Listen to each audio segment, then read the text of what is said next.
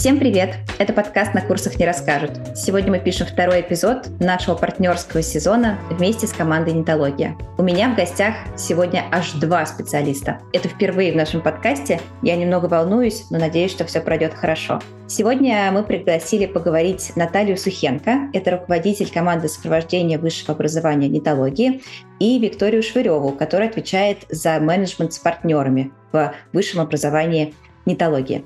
Девчонки, представьтесь, пожалуйста, расскажите немножечко о себе.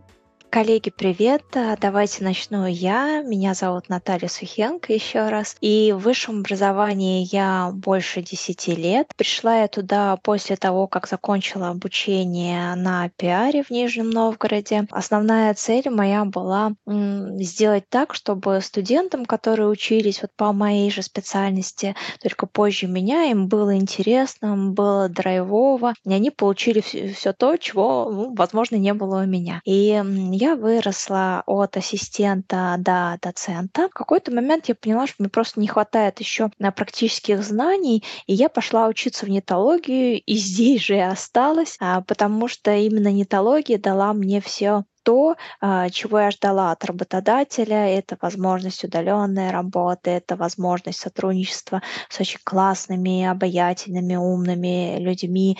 И это действительно движение работать на результат не просто ради галочки. И сейчас в нетологии я тоже прошла большой путь от аспиранта до руководителя команды сопровождения. И сейчас делаю так, чтобы студентам на высшем образовании было учиться интересно, комфортно э, и легко, чтобы они сосредотачивались не на самом процессе да, обучения, а ну, на своих тех целях, да, которые у них есть. Всем привет, меня зовут э, Вика, в снитологии уже очень давно, тоже как и Наталья, пришла из студентов, а и сейчас занимаюсь э, привлечением партнеров на программу высшего образования. А, и отвечаю за развитие карьерного трека студентов. Курирую их обучение в рамках этого карьерного трека. Мы с ними ставим карьерные цели и э, знакомим с теми с партнерами, которые у нас есть, а, организовываем практики, стажировки, различные воркшопы и мероприятия, как хакатоны, кейс-чемпионаты для того, чтобы они могли применить свои знания на практике и усилить свои компетенции. Класс. Но мы сегодня с вами будем говорить обо всем. И о студентах, студентах, и про учебный процесс, и про то, как они туда устраиваются, а, ваши выпускники, потому что высшее образование в техе, да, как мы говорили с Олей в предыдущем подкасте, это нечто новое, на самом деле не, не до конца как будто бы исследованное, и такой это процесс постоянных открытий. Очень интересно чуть-чуть заглянуть э, за шторку и посмотреть, что там на самом деле происходит, и как эти студенты в онлайне учатся, что с ними там происходит. Давайте про то, кто эти люди, кто эти самые студенты, подающие документы в онлайн вуз, можно так сказать. Расскажите немножечко об этом. А, здесь смотрите, конечно, время приемной кампании, которая ну, достаточно длительная, даже подача документов, она большая, есть а, две основные группы студентов. Те, которые подают документы в самом начале, и те, которые подают документы ближе к концу. И здесь абсолютно логично, что те, которые подают а, в самом начале, да, на старте, они задают очень много вопросов, они постоянно на связи, у них готов пакет документов, то есть они очень очень организованные, очень дисциплинированные и такие подготовленные. Э, есть те ребята, которые подают документы уже ближе к концу, бывает даже в последние дни. И здесь э, это случается потому, что они выбирают э, между вузами, между дисциплинами, между специальностями. Иногда поступают на бюджет и ждут, пройдут они и не пройдут, да? рассчитывают свою нагрузку. И здесь, конечно, уже происходит ну, такая другая система, они немножко по-другому мыслят, им нужно больше поддержки, больше прояснения, объяснения, в какой последовательности, что нужно делать. В любом случае, и с теми, и с теми ребятами мы много общаемся, профориентируем мотивируем их для того, чтобы они сделали все-таки очень верный и осознанный на тот момент выбор. Угу. Наташ, ну а кто они вообще, эти люди, кто выбирает онлайн-вуз? Я бы выделила несколько категорий. Много сидела в приемных э, комиссиях, поэтому знаю этих ребят. Бывают те, кто просто закончил бакалавриат, им нравится вуз, и они готовы идти дальше. Те, кто даже не работают еще, просто им интересно продолжить обучение просто без разрыва, да, из бакалавриата в магистратуру, например, по высшей школе экономики. Э, есть те ребята, которые прошли обучение в бакалавриате, уже работают, они понимают, в какой специальности, в какой профессии им интересно развиваться, и они как раз получают высшее образование. Но есть еще и большое количество уже ну, достаточно зрелых людей, семейных людей. И здесь я бы тоже выделила несколько траекторий. Есть ребята, которые хотят полностью сменить профессию, они работают на одной специальности, им интересно что-то вот прям вообще кардинально другое, да, и они идут получать высшее образование, чтобы поменять свою жизнь, да, сделать ее лучше. Есть те, кому диплом и знания, они нужны для того, чтобы а, продвинуться в своей текущей должности. Например, там в компании говорят, что ты не можешь работать продуктом условно, если у тебя не будет диплома о высшем образовании. Поэтому такие траектории тоже есть. Ребята приходят и осознанно понимают, ради чего они эти два года учатся, да, чтобы продвинуться в своей работе, да, в своей должности. Меня зовут Катя Сибирякова, и я руководитель отдела SMM агентства Текстерра. К тому же я обучаюсь на первом курсе совместной магистратуры ТГУ и Нетологии по программе управления контентом и медиапроектом. Привет, Катя, рада тебя слышать и рад с тобой познакомиться. Скажи, пожалуйста, какую задачку ты решала, когда выбрала магистратуру для себя? На самом деле это решение было максимально осознанным, потому что при э, моем поступлении в магистратуру у меня был перерыв около трех лет между магистратурой и бакалавриатом. Потому что по э, бакалаврскому образованию я преподаватель русского языка и литературы, который не работает и ни дня не работал по своей специальности. И сразу э, так получилось, что попал в маркетинг и остался там э, на долгое во всяком случае, время. И поэтому основной моей задачей было восполнить пробелы, которые все равно у меня есть, так как все равно я заканчивала определенные курсы, конкретно по особым маркетинговым инструментам. А, я читала, естественно, Котлера. Понятно, что как бы можно сказать, что диплом маркетолога мало что дает, но тем не менее, мне хотелось восполнить и систематизировать собственные знания, которые у меня есть, несмотря на достаточно долгую напряженную работу в сфере. И здесь, ну, как бы действительно было э, принято решение осознанно поступить в магистратуру, делать это онлайн, и, соответственно, я остановила свой выбор на а, программе нетологии ТГУ. Слушайте, а вот как так получается, что они в итоге выбирают вас, скорее даже так, не вас, а высшее образование, а не ДПО? Они понимают разницу или у них есть вот как, как конкретно потребность в этой корочке? Чаще всего студенты приходят уже осознанные, сформированные прям потребностью, и они понимают, да, они уже прошли этот путь исследования, и разница в чем между ДПО и высшим образованием, и у них уже есть четкая такое понимание, почему да, нужен диплом.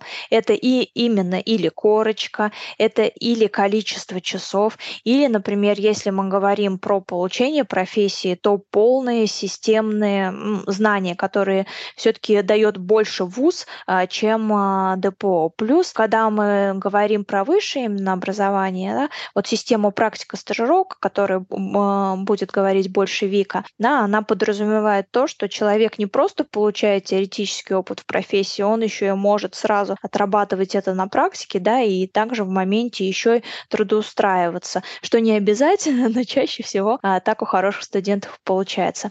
Поэтому это очень осознанный выбор, когда человек понимает э, отличия и концентрируется именно на дипломе, угу. да, и, и на его бонусах. То есть это такие взрослые, прям звучит очень осознанно. Я таких студентов в своем институте не видела. Так, чтобы все они понимали, куда они хотят, чего, зачем, а откуда такое осознанное поколение. А, нельзя сказать, что они полностью все осознанные и точно да, понимают, чего хотят. Те два года, которые у нас есть сейчас в выпуске, а, ребят, которые мы смотрим, бывает так, что передумывают. Например, а, понимают, что это не та профессия, которая им, им нужна, и они уходят или переводятся. Бывает так, что Ольга, я слышала, тоже рассказывала об этом, иногда учатся благодаря маминым а, наставлениям. Такое редкость, но тоже бывает. Бывает, что меняется работа, и человек, э, или какие-то личные обстоятельства, и человек уходит на другое обучение. Нельзя сказать, что все, но большая часть, безусловно, потому что во многом речь идет ну, таких, э, о такой приличной сумме, а, да, которую нужно инвестировать в обучение, что э, подразумевает ну, такую очень сильную организованность, самостоятельность и осознанность. Давайте про этот кейс с мамами чуть-чуть э, поговорим. Для тех слушателей, э, у которых, э, возможно, в окружении есть такие кейсы, или тех, кому предстоит работать с такими кейсами, в чем их особенности и какие, может быть, последствия есть у такого прессинга со стороны семьи относительно студента? Вообще, в целом могу сказать, да, что у нас э, много есть разных кейсов, э, таких, знаете, в кавычках семейных, э, можно к этому так назвать. У нас бывает так, что приходит и пара учиться, либо, например, муж и жена работает в ВУЗе, кто-то приходит учиться. Было так, что даже братья пришли учиться. Сначала один в один год, второй в другой год. Бывает так, что вообще у нас и в процессе ребята находят друг друга, и мы уже одну свадьбу сыграли. То есть у нас вообще семейных кейсов очень много, если так говорить. Но возвращаясь к мамам. Здесь я могу опереться на тот опыт, который вообще у меня был в высшем образовании, работая в приемных комиссиях прямо офлайн, а, да, я часто наблюдала, когда приходит а, абитуриент, и у него глаза горят, и он хочет поступать именно ну, в, в том случае, например, на пиар и рекламу, но там обучение только платное. А, есть ряд а, бюджетных мест, а, например, там, не знаю, автомобильный, да, возьмем факультет, куда его отводят там, его мама или папа. И это выглядит, ну, достаточно Странно, потому что в таком возрасте до сих пор еще решения принимают а, за этого человека родители, а, и он позволяет это делать, а, и это печально, скорее всего, для его будущей жизни. Но с точки зрения ребенка, я могу сказать, из тех вот вариантов, которые я видела, чаще всего это очень тяжело, это большое количество сопротивления, которое преодолевается, и тут вопрос, готова ли мама э, или папа 4 года или 2 года инвестировать все свои силы и ресурсы в то, чтобы поддерживать а на плаву этого человека. И история вот нетологии тоже знает такой пример, когда э, мы общались и со студентом, и с его мамой, да, и даже иногда больше с ней, э, чем с ним, для того, чтобы просто информировать э, ее о процессе обучения. То есть, если резюмировать, это большой вопрос к самостоятельности студента и самостоятельности этого человека, и еще к тому, на, насколько вообще родитель мотивирован, и насколько студент студенту это пригодится, будет ли он работать. Как я знаю по опыту моих коллег и знакомых, э, чаще всего человек приходит, кладет э, диплом этот э, на стол и говорит, вам нужно было это высшее образование, я его получил, и идет, например, заниматься маникюром, да, или любой другой специальностью там, в сфере красоты, в той, которая ему интересна. Спасибо большое за, за пояснение. Мне кажется, что это какая-то извечная тема, которую кто-то переживал на собственном опыте, да, идя в ВУЗ не на ту профессию, которую э, хотелось бы, потому что это не будет тебя кормить, и вот это вот все. А я вспомнила книжку замечательную, которую очень рекомендую прочесть каждому. Она называется «Аутентичность». И там почти четверть книги в начале посвящена тому, что если вы в юности, скажем так, выполняли э, задачи, поставленные родителями, в смысле пытались соответствовать их некому профилю и идеалу того, каким ты должен быть человеком, тогда вы можете упустить тот самый важный момент, понять, а кто вы на самом деле, что вы любите, э, ради чего готовы совершать подвиги, кто вы есть по сути как человек. И эта книга о том, что нам крайне важно как людям в жизни найти свое через то, чтобы познать себя. И поэтому сначала мы разбираемся с тем, какие мы люди, чего мы хотим и что нам нравится, а уже потом делаем какие-то выборы. Поэтому, на мой взгляд, э, история с э, вот этим родительским подсказками, куда двигаться, она, конечно, может человеку очень сильно вот эту самостоятельность подрезать, и потом нужно будет проделать большое усилие для того, чтобы вернуться к себе, скажем так, чтобы вернуть э, себя к себе. Вот. Так что книгу очень рекомендую. Дорогие слушатели, читайте, разбирайтесь с тем, что вам нравится. Кстати, Юль, прям одну секунду. Ты сейчас говоришь, и я вспомнила, что в европейской практике вообще вообще очень распространен, так называемый ГАПЕ, когда после школы э, абитуриент э, да, может просто поисследовать и понять, о чем он хочет заниматься. И здорово, если в российской действительности тоже будет получать еще больше распространения, когда э, будет возможность осознать себя как личность, сделать более осознанный выбор. Да, Наташа, спасибо, что ты это вспомнила. Я, кстати, тоже очень с такой легкой завистью белой читала всегда про этот ГПР и думала о том, что это же очень-очень круто дать себе время просто для исследования, чтобы выбрать потом то, что тебе больше всего интересно. Я хотела вернуться к истории сопровождения. Вот от этого момента, когда студент выбирает сам или не сам, выбирает это обучение и приходит к вам учиться. В классическом вузе его не ждало бы э, десяток кураторов, э, наставников и людей, которые помогли бы ему с целеполаганием в начале. Но мы все-таки все как-то эти вузы закончили. Давайте чуть-чуть про это поговорим. Как вы думаете, э, что вообще изменилось, может быть, в новом поколении с этим приходом эдтеха? Да, почему теперь поддержка так важна? Или она всегда была важна, просто ее в ВУЗе не было? Хороший вопрос. Э, я думаю, что во многом этих принес э, эти стандарты клиентского сервиса и поддержку в образовании. Безусловно, студенты, они меняются, но я бы не сказала, что это ключевой фактор. Здесь скорее изменение вообще той среды, которая нас окружает. Да, давайте вспомним. Я не знаю, как у вас, но в 10 классе у нас не было ни одного мобильного телефона, тем более интернета, а в университете мы до сих пор ходили в библиотеку э, и прям смотрели внимательно, выписывали оттуда тезисы и готовились к докладам.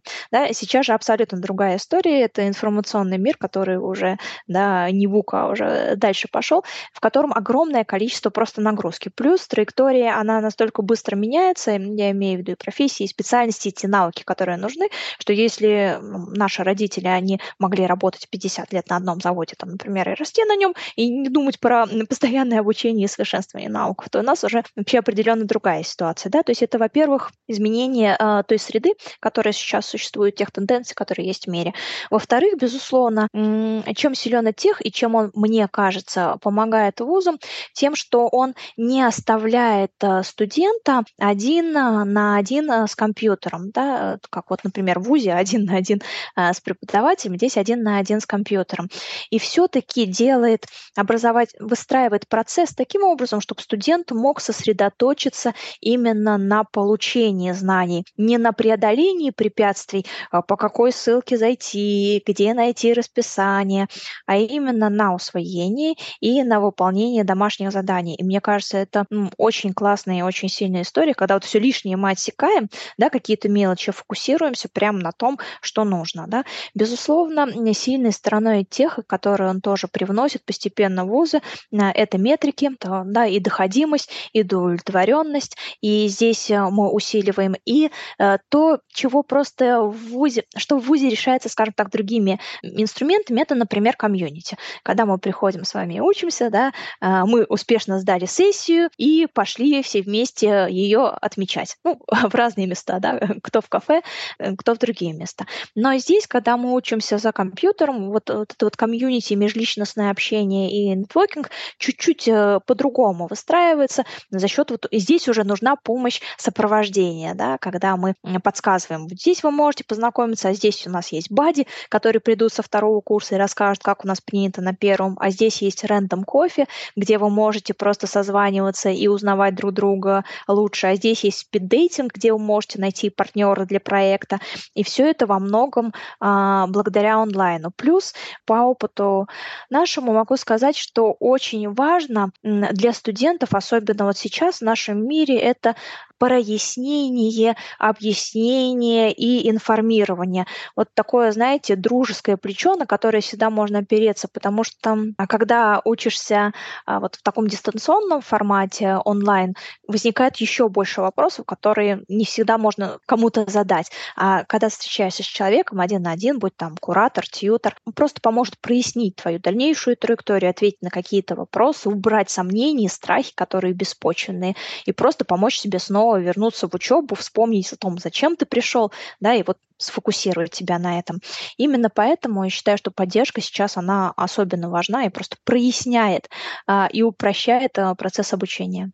Про сообщество мне очень э, понравилось, как ты сказала, что это очень помогает чувствовать, что ты, наверное, не один, вообще как-то вместе через социальное обучение, в том числе в чем-то разбираться, если вы создаете такие события, в которых они могут взаимодействовать друг с другом, как бы вне учебы, ну, может быть, и про учебу, это же тоже очень важно. Как знаете, дорога со школы домой должна быть достаточно длинная, чтобы ты мог уложить в голове те знания, которые ты получил. Вот как будто бы студенту нужно эту среду создавать, в которой они могут э, эти знания переваривать друг об друга и сами с собой. А я тут хотела у Вики спросить, Вик, а вот есть какая-то история с тем, что они, когда уже выходят на этот этап поиска стажировок, они тоже делают что-то вместе? Случается ли это дружба какая-то между ними? А, ну, у нас просто предусмотрены определенные форматы, когда компании предоставляют кейсы для решения. И эти кейсы они решают, как правило, в группах. То есть это тоже такая прокачка групповой работы, когда они сами берут на себя ответственность полностью за проект, распределяют роли и полностью его доводят от начала до конца. Тут э, поделюсь, что на самом деле мы сами э, используем такую возможность и привлекаем студентов, например, на нашей программе ИТМО, где у нас учатся продуктовые дизайнеры, мы им предложили кейс от высшего образования и предложили создать страницу лендинг, где мы будем размещать для них вакансии от партнеров, то есть какие-то именно вакансии стажировочные, может быть, трудоустройство. И в этом случае студенты были, по сути, сами этой же целевой аудитории, которую они исследовали, да, что им удобно, и создают такую страницу. И вот у нас буквально на следующей неделе будет защита такого проекта. И получилось очень здорово. Они э, сделали все в рамках брендинга и нетологии, и, ну, и работали в, группе, в группе. Ой, я вообще за то, чтобы развивать все эти замечательные софты, работу в команде, коммуникацию. Э, мне кажется, это так важно для будущего и работы, для того, чтобы сначала устроиться, да, продать себя там качественно, а потом еще и как-то ужиться на всех этих этапах. Я, кстати, не знаю, насколько вы про это думали, всегда переживала, насколько тех решает задачу вот этого коммуникационного какого-то поля для студента, чтобы он научился, в общем, видеть мир, э, значит, от, откликаться на его какие-то тренды, идти туда, куда ему нравится, находить тех, кому, кто ему нужен, вообще какую-то искать информацию. Ну, в общем, становиться таким, знаете, как бы актором да, процесса, не плыть по течению, не переходить там с должности на должность, а что-то делать проактивно, брать, как говорится, в свои руки свою жизнь. Что скажете, как думаете, есть ли разница вот эта теха с, вузом, с вузовским высшим образованием в онлайне? Мне хочется подсветить здесь эм, а, нашу работу с обратной связью. Во-первых, мы ее собираем, э, и разные форматы мы собираем. Это может быть как э, заполнение опросника на платформе, которая обучается. Это и проведение мероприятий, которые делают наши комьюнити-специалисты. Например, Метро Ретро, где встречается команда, которая делает программу, и студенты, и они рефлексируют на тему произошедшего обучения. Вообще рефлексия очень классная классная штука. Здесь она помогает подвести те итоги, да, чуть-чуть замедлиться и посмотреть, э, чего мы уже достигли. Но, возвращаясь к вопросу, для многих студентов э, было э, очень неочевидно, что действительно та обратная связь, которую они дают, она влияет на изменения в программах, и действительно мы вносим какие-то корректировки, исходя из того, что говорят ребят. Но я могу вспомнить кейс, который у нас был с высшей школы экономики, там модульная система обучения, обучения. И в третьем модуле, это как раз вот переход из зимы в весну, была достаточно большая нагрузка, которую мы э, просчитывали, но просто не смогли очень хорошо увидеть. Да, студенты нам дали обратную связь, и на следующий год мы эту нагрузку перестроили. То есть мы постоянно транслируем, что э, и вы в том числе можете влиять на обучение и на его эффективность, и на его структуру уже в моменте. То есть в том числе несете ответственность э, не только да, за э, свое образование, но еще и за то, что останется там, после вас, ну, потомкам, да, там, следующим группам, следующим курсом. И мне кажется, прямо это очень ценно и позволяет им фокусироваться, на что они могут изменить, а что они могут усилить, улучшить уже в процессе обучения. Какой хороший пример. Спасибо тебе большое за него. Действительно, ведь только в таких самостоятельных решениях, где ты видишь, что ты что-то сделал и получил обратную связь, ты можешь как бы понять, как устроен, э, да, как устроено это акторство, да, как устроен мир, в котором ты что-то решаешь и на что-то влияешь. Очень хороший пример, спасибо тебе за него. Вика, кстати, есть какая-то связка с тем, что например, к моменту стажировок к этому устройству а, добираются ребята, которые что-то больше сделали в программах, чем другие. Ну, сейчас попробую переформулировать. Когда ваши студенты выходят на этап стажировки или поиска работы, да, в которой вы помогаете с партнерами, есть ли что-то, что в течение программы, как опережающие такие показатели, могут вам сказать, что этот человек лучше справится, например, на стажировке? А, ну, начнем с того, что у нас предусмотрено карьерное обучение перед тем, как они выйдут на стажировку. И они, э, мы предлагаем студентам разработать свои инструменты поиска. В первую очередь это резюме. То есть без э, сильного резюме он не будет настолько привлекателен для партнера. И это обучение на самом деле у нас не обязательное. И студенты идут по желанию. Даже если он находится в поиске работы, э, но не проработал резюме, то есть он, в принципе, уже заведомо находится в проигрышной позиции. Поэтому, естественно, те, кто прошли все этапы, там помимо этого, что они создают резюме, они э, проходят еще модули по тому, как э, взаимодействовать с работодателем, как написать классное сопроводительное письмо, как подготовиться к собеседованию, какие вопросы стоит задать на собеседовании работодателю. Естественно, эти ребята, которые проходят этот курс от и до, они уже успешнее гораздо в, на этапе стажировок и даже практик, потому что мы столкнулись, что партнеры даже а, осуществляют отбор на практику, хотя кажется, да, это такая активность э, в учебная, включена в учебный процесс, но а, все хотят, чтобы студенты выходили к ним в компанию замотивированные и действительно включались в процессы. Да, спасибо большое, поняла. Мы вчера обсуждали э, историю с переносом знаний в практику. Мы сейчас активно с э, моим партнером э, Мишей Давыдовым в это копаем. У нас есть с ним выпуск подкаста, послушайте тоже обязательно, о том, как знания переносятся в практику и какие для этого нужны условия. И там есть один из блоков, самый первый и важный, про то, насколько это вообще когнитивно посильно для человека пойти и перенести то, что он узнал в каком-то обучении, в реальную деятельность. И есть условия, при которых это возможно, и условия, которые этому помогают. Например, для разных людей очень разные существуют практики и модели обучения, и кому-то, например, очень важно в процессе обучения обсуждать. Ну, например, вот когда, знаете, в школе на задних партах постоянно кто-то болтает, и учитель злится, а на самом деле эти студенты, возможно, сейчас просто переваривают таким образом информацию, и для них э, это очень важный процесс познания, когда они э, друг об друга что-то обсуждают. Вот возвращаясь к теме того, что они студенты ваши так много всего узнают в вашей программе, и потом им нужно все это перенести стажировку и как бы показать, что они с этим справляются. Вот какие у вас есть про это мысли, какие, не знаю, характеристики студентов или какие характеристики среды позволяют им вот этот перенос осуществить? Ведь после вуза очень сложно начать работать. Я поделюсь историей. Это есть студенты, которые на самом деле активно думают вместе с нами и делятся, и, например, видят так вакансию и приходят и меня спрашивают, а, а как я считаю, а стоит ли ему пойти сюда, а что он получит, вот если пойдет с этим работодателем взаимодействует, а что будет, если он пойдет в компанию, которая там по ценностям с ним не совпадает. То есть мы с ними а, активно взаимодействуем, помогаем в этом плане определиться. На самом деле, да, есть барьеры, и бывает, была история такая, когда студентка мы выложили э, в стажировочной вакансии около 30 штук, и студентка, ну, то есть был такой не очень большой отклик на эти вакансии. И мы пошли спрашивать, почему, особенно тех, кто записывался и не дошел до вакансии. Мы стали спрашивать, выяснилось, что одна студентка просто боялась направить отклик на вакансию. Ей казалось, что она не соответствует этим предложениям, хотя эти же предложения мы собираем непосредственно по студентам, даем понимание нашим партнерам, а, с какими задачами они могут справиться. Да? И а, то есть эти вакансии именно под них. А в этом случае мы, лично я связалась с студенткой, мы с ней пообщались, и объяснила, как все устроено, что наши партнеры понимают, с кем они будут сотрудничать, и не стоит тут бояться, стоит этот страх побороть и просто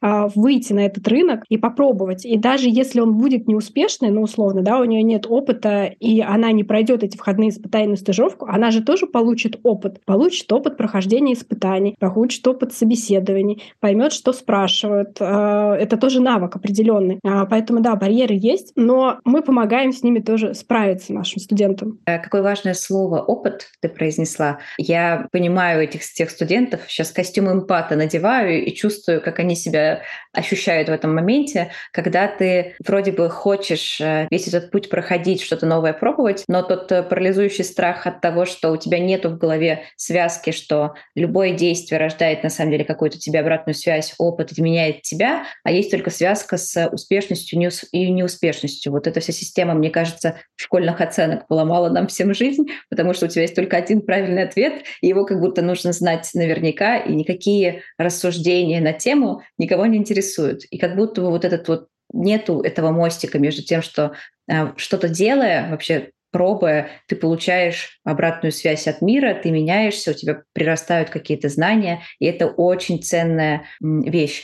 Только через личную коммуникацию получается такие вещи передать, или есть какой-то еще процесс, в котором студенты могут с этой сущностью опыта познакомиться? Ну, во-первых, мы, когда проводим вот это карьерное обучение перед выходом на стажировки, а, у нас есть заключительный вебинар, где мы а, не только там даем какие-то практические знания, да, которые могут пригодиться, но и приглашаем партнеров от крупных компаний, как правило, там, в определенной отрасли, стараемся приглашать лидеров рынка, и они а, рассказывают о себе, рассказывают о том, как у них происходит отбор, а, что они ценят, кого нанимают, а, как к ним попасть. То есть это тоже определенные знания, которые а, для них являются маркером, что они могут быть успешны, они могут податься, и они понимают этот путь, как его пройти. А от этого я верю, что у них появляется больше уверенности в себе. А, они понимают, как им попасть не только в эту компанию, что примерно этапы отбора примерно одинаковые у всех, и могут выстроить пошагово план действий к тому, как им попасть и, и достичь своей карьерной цели. Везунчики они, конечно. Знаете, я какой нам предлагаю с вами мыслительный эксперимент? Давайте вспомним и поделимся, как выглядел ваш путь после вуза. Я начну, а потом вы как по желанию подхватываете. Значит, э, я закончила университет в 2014 году. Э, я закончила бакалавра, э, значит, экономика и менеджмент в Московском полиграфическом университете имени Федорова.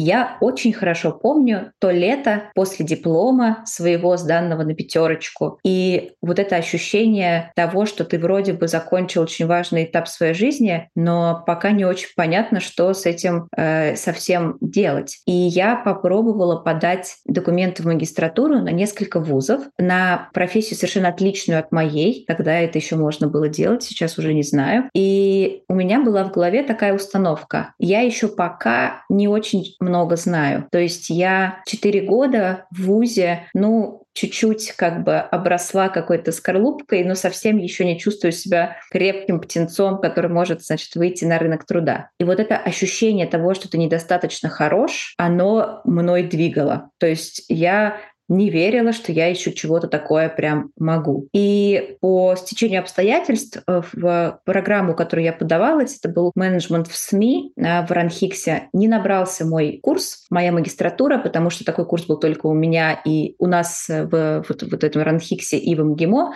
а люди из МГИМО не идут в Ранхикс учиться, что неудивительно. И, э, значит, курс не набрался, и мне вернули документы август, число где-то 28 мне звонят из приемной комиссии и говорят, Юля, забирайте, в общем, документы, курс ваш не случился. А я им говорю, друзья, а как же, а куда же мне идти? Уже же все закончилось, все приемные как бы комиссии уже не работают, и я уже не смогу никуда подать документы. Ну, естественно, на том конце провода не было никакой эмпатии и поддержки, и вообще в целом им было все равно, как я буду дальше жить. И вот это ощущение того, что меня ждет только рынок с томатами, который я буду продавать у дома, э, оно на самом деле просто сковало меня. Этот страх, это за будущее, которого у меня нет, потому что только что тебя отвергла следующая ступенька твоего развития как специалиста, и ты, в общем, в некой лимбе находишься и не понимаешь, как тебе двигаться дальше. Мне как бы повезло, и я опиралась э, на, как бы в этот момент на поддержку родителей и на собственное любопытство. У меня по всем тестам большой пятерки открытость опыту 5.0, и поэтому я очень легко откликаюсь на, все, на все интересное, что я вижу в этой жизни.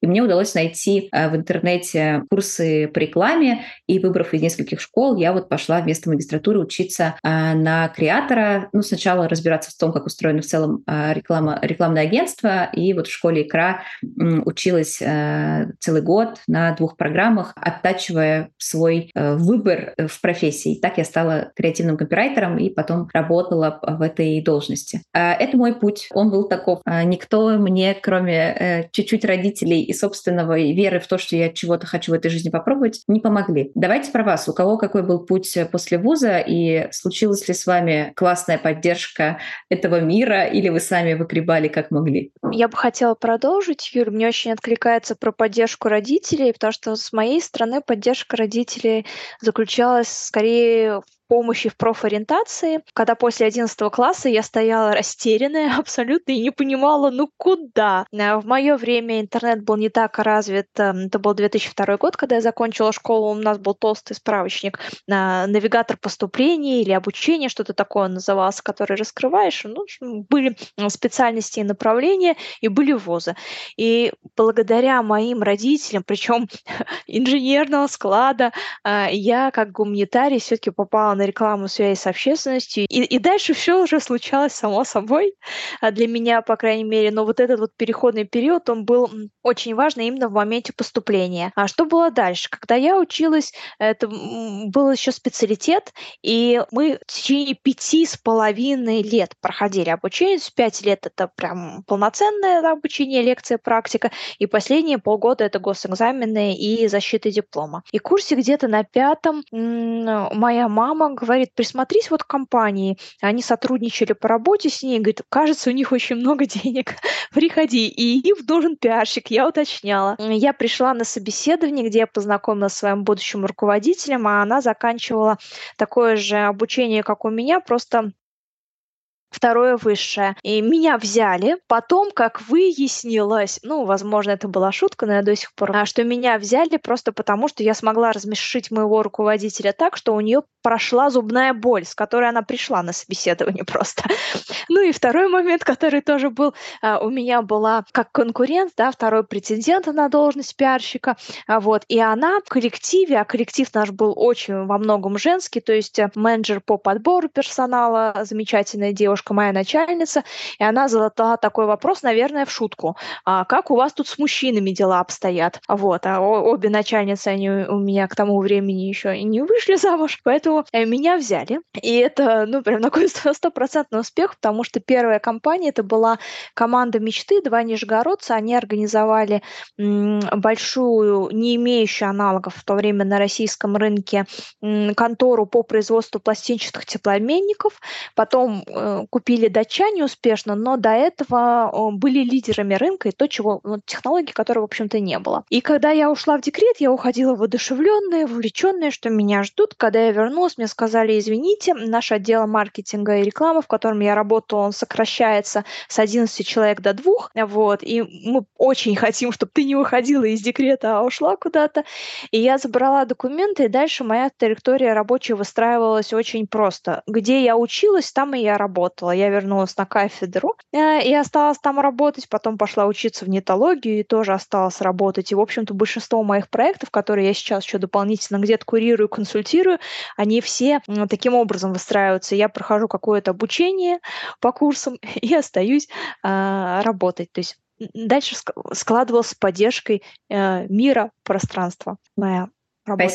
Спасибо, Наташа. Классная история. А, получается, что у меня, значит, история о том, как э, я выбрала следующий шаг после вуза с опорой на, на родителей и на то, тот свой интерес, любопытство, который у меня был. А, у тебя теперь э, тоже родители поддержали и еще как бы так, так сложились как бы обстоятельства, да, что при этом найме у тебя получилось через личную коммуникацию как-то классно за себя зарекомендовать. Дальше ты выбирала то, что тебе, то, то где училась, э, там и работала. Прикольный, кстати, очень э, такой заход. Я тоже в икре училась и потом работала. Так что мы с тобой в этом очень похожи. Так, Вика, а у тебя как было? Ну, я слушала вашу историю, подумала, что мне на самом деле э, с универом, даже, наверное, сказать больше с кафедры повезло больше, потому что я училась на социолога, и наша замкафедры э, была одним из руководителей корпоративного университета Северстали, которые проводили различные исследования, в том числе большого масштаба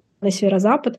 А мы, как социологи, участвовали не только как интервьюеры, да, то есть мы даже ездили по области, в различные небольшие городки проводили эти исследования, но мы участвовали в экзит-пулах, то есть когда на, участвовали на а, избирательных участках, присутствовали студенты и проводили сбор данных. А, естественно, после этого мы учились также при корпоративном университете Сверстали обрабатывать эти данные, да, видели, как происходит анализ, нам давали специализированные программы, и это было здорово. Действительно, ты получал практический опыт. Но ты получаешь практический опыт как социолог, но на тот момент, я тоже училась на специалитете, э, я понимала, что рынок социологов, именно вот такой вот э, классический, да, социолог, он достаточно узкий. Найти применение там из группы, ну, найдут там человека два-три, наверное, кто будет работать по специальности. Поэтому э, мне нужно было что-то искать, скажем так, около э, смежная. А я пошла работать страхование, э, работала в регулировании убытков. Тут, конечно, все равно какие-то знания в социологии, именно наверное, построение коммуникации, они пригодились. Что мне не хватило в этом плане в ВУЗе, это именно знакомство с компаниями, да, и вот рассказ, как попасть в эти компании, как себя презентовать, как, э, как вообще все работает. То есть для меня это было какой-то темный лес, как, как прийти в компанию, что они там делают, перекладывают бумажки. Ну, то есть, когда ты учишься на специалитете, еще со, пришел со школы, ты совершенно не представляешь, что это такое трудовая деятельность. И, наверное, вот этих вот знакомств каких-то, да, именно не хватало. И ты приходила, осваивала рынок труда самостоятельно. То есть если ты не шел работать по специальности. А, а специализация «Маяк» — это, как правило, старт был с интервьюеров. Меня совершенно это не устраивало. Вот этого мне не хватило. Спасибо. А давай, может быть, тогда к твоему блоку компетенций-то и перейдем. А что сегодня вообще рынок хочет? Вот что твои партнеры диктуют вам как запрос на студентов? А рынок от будущих сотрудников а, а, ждет, наверное, больше всего инициативности. Когда мы приходим а, к партнерам, предлагаем поработать с студентами, они понимают, что это еще не до конца сформированные специалисты, что они еще учатся, Хотя наши, я считаю, что наши студенты, они а, не совсем зеленые юнцы, они достаточно сильные специалисты, уже имеющие опыт какой-то в трудовой деятельности, чаще, часто имеющие опыт в смежной деятельности. Но именно на этапе взаимодействия с студентами наши партнеры когда мы их спрашиваем обратную связь, оценивают их по наверное, категории того, насколько они включены в процессы, насколько они активно включаются в бизнес-задачи, насколько они инициативны, насколько они глубоко погружаются. Если мы говорим про крупные компании, то а, крупные компании, конечно, в поисках талантов, в поисках вот тех звездочек, и а, в этом плане взаимодействия с нами, с вузами, с другими какими-то университетами для них как шанс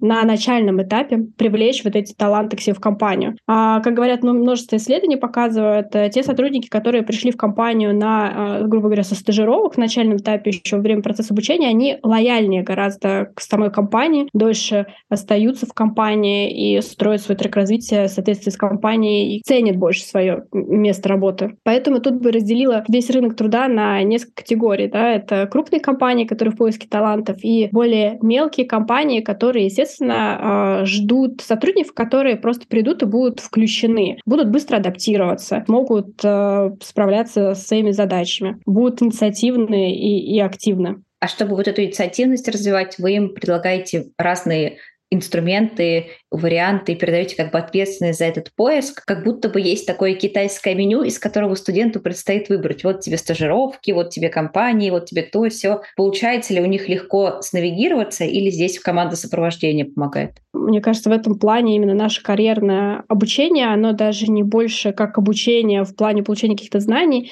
а именно а, возвращение них инициативности понимания своего карьерного цели и построения вот этого пути достижения этой цели. А ведь мы не говорим их и не принуждаем, что вот вы прошли наше обучение, вы создали резюме, вы выйдете на стажировку и пойдете именно в ту компанию, которую мы вам скажем. А мы им даем траекторию. Многие студенты не ждут вакансии от нас, они выходят на рынок труда, сами мониторят вакансии, откликаются и, и находят себе рабочее место.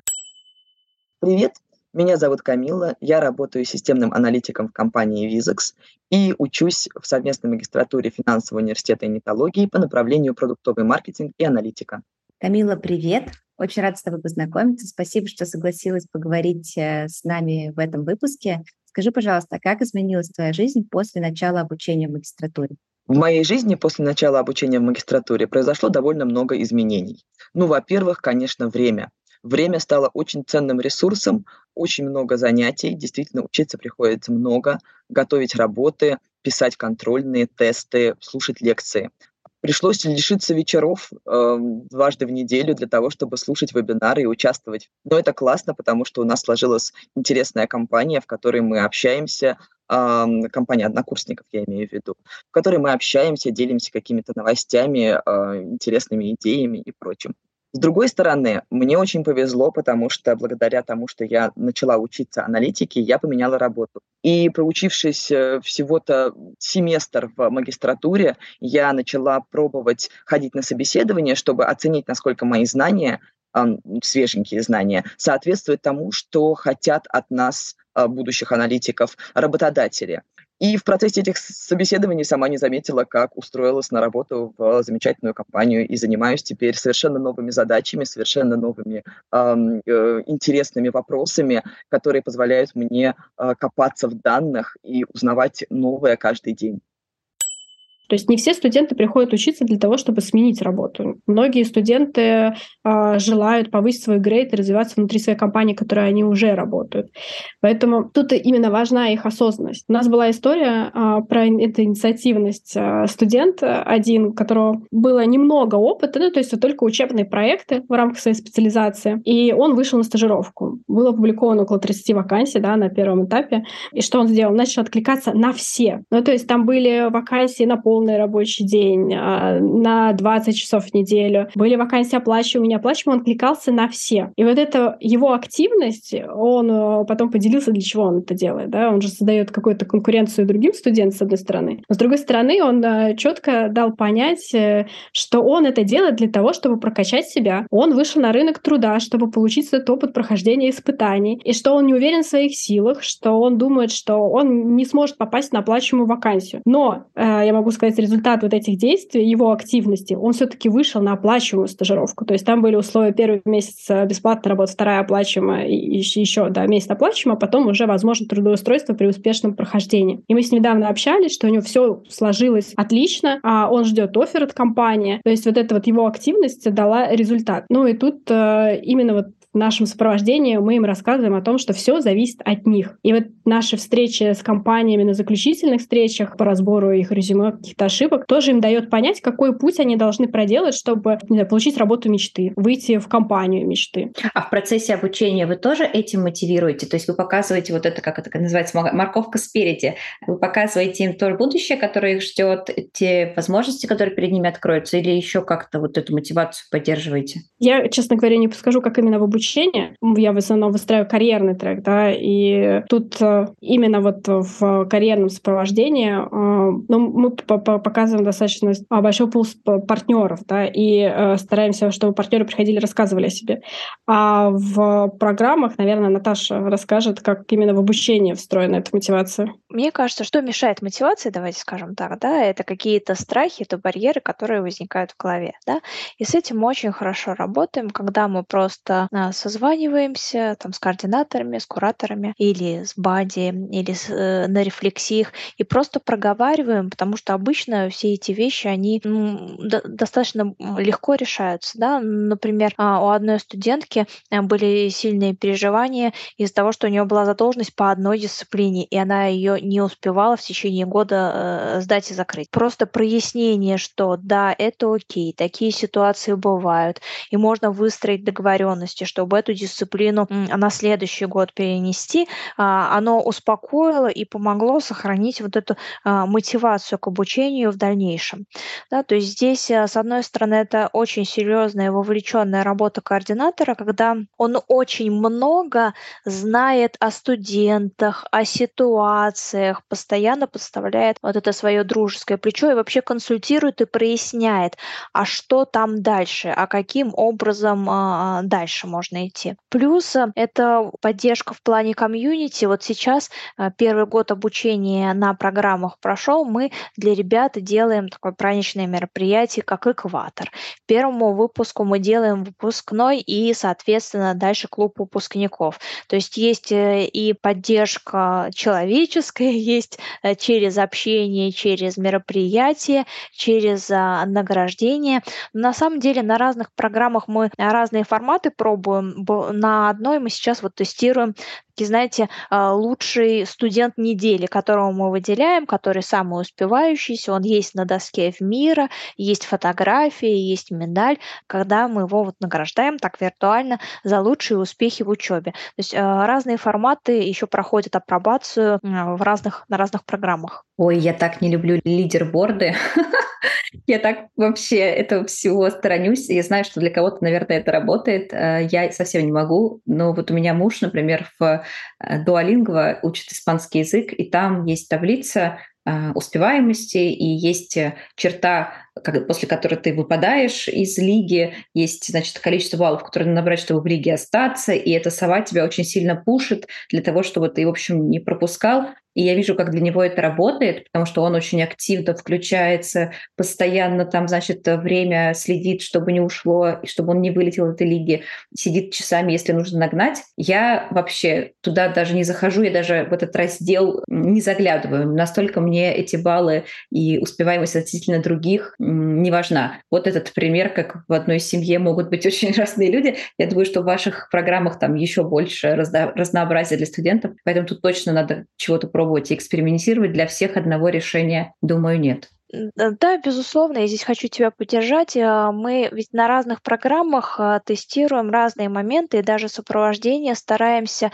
подстроить под то направление, которое есть. Потому что понятно, что студенты, а, например, программ ТГУ, э, да, где контентная часть, они очень отличаются ну, от тех же программ там, Высшей школы экономики, управления цифровым предпринимательством или программ МФТИ, Кибербез, Legal То есть везде разная аудитория, люди все-таки с другими интересами, с мотивацией, поэтому мы сейчас идем как раз к тому, чтобы сопровождение все-таки подстроить под э, ту программу, на которой ребята учатся. Хорошая история с адаптацией не ко всей, да, не ко всей организации, не ко всем, не ко всем программам, а вот как будто кастомный набор необходимостей для программы, потому что я очень согласна с тем, что все зависит от предмета, и то, чему люди учатся, Э, напрямую влияет на то, как они должны этому учиться, какие должны быть э, сопровождающие, поддерживающие вещи. Вот, и это на заметку нашим слушателям, что если вы учитесь э, писать как бы на копирайтинге,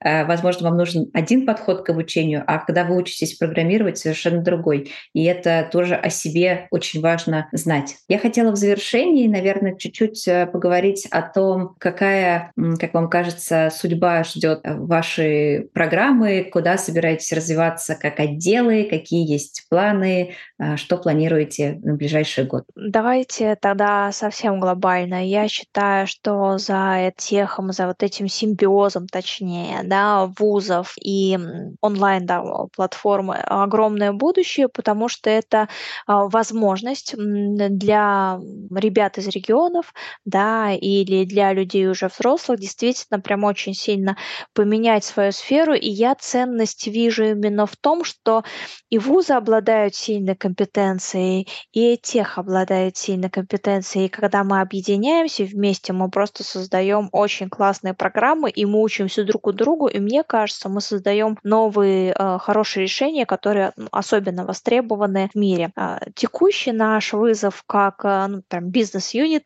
да, это запуск бакалавриатов в этом году, и для сопровождения это тоже отдельный трек, потому что магистратура литература, она, безусловно, отличается и не только количеством лет, но и а, учебными процессами. И выстроить такую же классную, эффективную систему сопровождения на бакалавриатах очень хочется. И буквально мы уже ну, прям э, одной ногой э, в этом стоим. Поэтому вот весь фокус на том, чтобы оптимизировать, выстроить текущие процессы и, конечно же, э, достичь успеха еще и в сопровождении ребят. И, наверное, в том числе их родителей, да, потому что бакалаврская история, она другая. И простроить так, чтобы первый опыт обучения был очень классным у тех а, студентов, которые у нас будут учиться. Ох, четыре года в онлайне. Я прям за них буду держать кулачки и за вашу команду сопровождения. Я тоже хочу поделиться, что на самом деле для себя я как э, специалист, который выстраивает карьерный трек, привлекает партнеров, мне очень хочется, чтобы наши партнеры были больше интегрированы в программы, и чтобы они участвовали уже на моменте там, не знаю, выполнения каких-то практических заданий на курсе, и тем самым знакомились студентов и э, без какого-то детального погружения, да, и потом мы осуществляли отбор. Больше давали проектные работы, чтобы студенты практиковались уже на боевых задачах. И после этого, когда они больше знакомы с компанией, уже выходили на стажировку, уже выходили на стартовые позиции. Тем самым, мне кажется, мы сделаем наши программы очень практикоориентируем, то есть чтобы они были прям соответствовали рынку, и студенты вышли не как, да, вот, например, у меня, у меня ощущалось в мо- моем опыте, что когда я вышла на рынок труда, что у меня есть теоретические знания, но не хватает практики, я совершенно не знала, что мне делать на рабочем месте. А такая интеграция партнеров в, в учебные программы уже даст студенту понимание, что делать э, на своем рабочем месте. Он выйдет и практически с минимальными какими-то адаптационными процессами будет включен в бизнес-задачи. Э, я бы очень этого хотела. Вообще, замечательный был бы мир, в котором все знают, что им делать. Наташа, Вик, спасибо большое. Это было очень интересно. Спасибо за то, что приоткрыли нам а, немножко двери за кулисья того, как это устроено сегодня в высшем образовании в онлайне. Спасибо Теху, который привносит такие титанические изменения в очень консервативные, как будто бы среды а, в виде вузов. Нам пора завершать, и я напомню, что мы продолжим этот сезон э, с нашим партнером команды «Нетология», и впереди нас ждут разговоры с преподавателями, я думаю, что мы еще глубже копнем в то, как это все устроено, послушаем о том, как сегодня изменилась роль того, кто передает знания, при том, что мир так сильно трансформируется благодаря технологиям. Спасибо вам большое, девчонки. Спасибо. Спасибо.